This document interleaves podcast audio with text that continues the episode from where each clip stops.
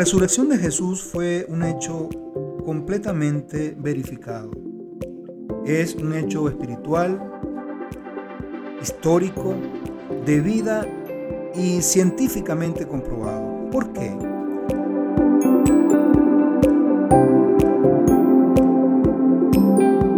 Buenos días, bienvenidos al episodio número 14 de Corazón de Reino Podcast, La Resurrección del Corazón. Hola, buenos días, de nuevo comenzando esta semana con el episodio número 14 de Corazón de Reino Podcast.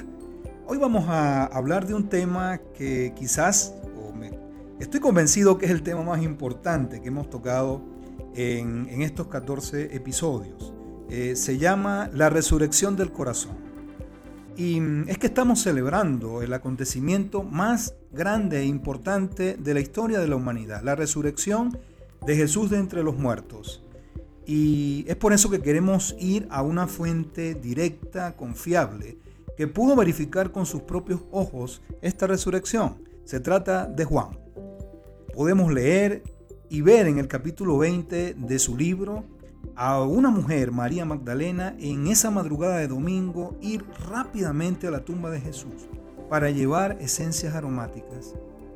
Y al llegar al lugar se encuentra con un hallazgo sorprendente. Una tumba sin la piedra que la estaba sellando. Una tumba vacía. Su primer pensamiento fue, se han robado el cuerpo de mi Señor. Y su reacción inmediata fue llorar. En escena aparece Jesús y le dice, apreciada mujer, ¿por qué lloras? ¿A quién buscas? María turbada y confundida, pensó que era el jardinero. María, dijo Jesús.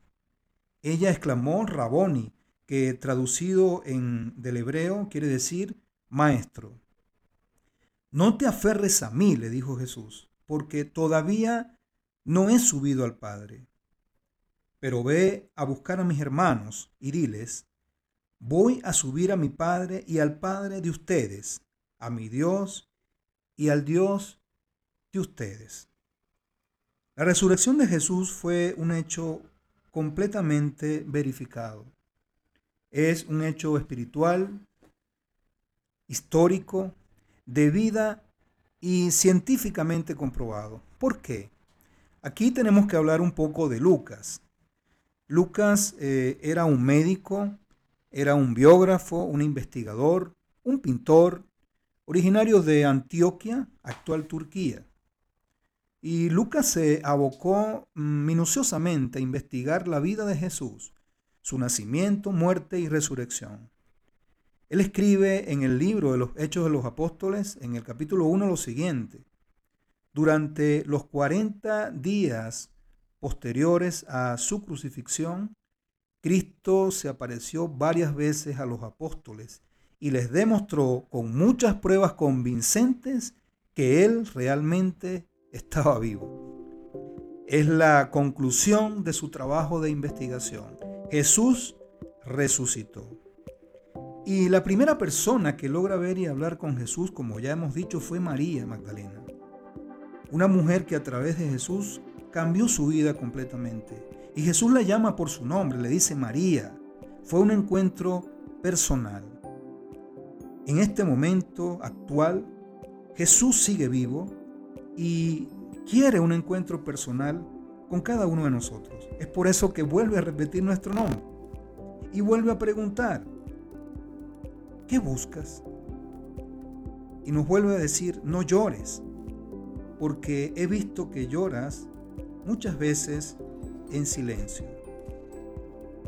He visto que me has buscado en la historia, en la cultura, en el arte, en la religión, en el humanismo, en la tradición.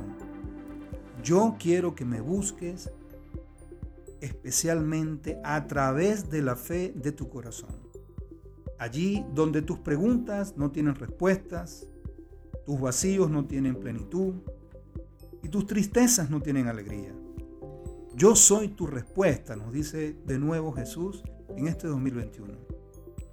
Jesús está vivo y anhela un encuentro personal con cada uno de nosotros, que cambie completamente la perspectiva de nuestra historia.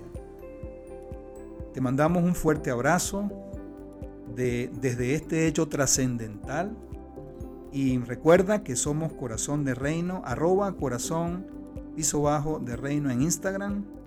Comparte esta buena noticia de la resurrección de Jesús con tus contactos y pronto volveremos a estar en, en contacto los lunes.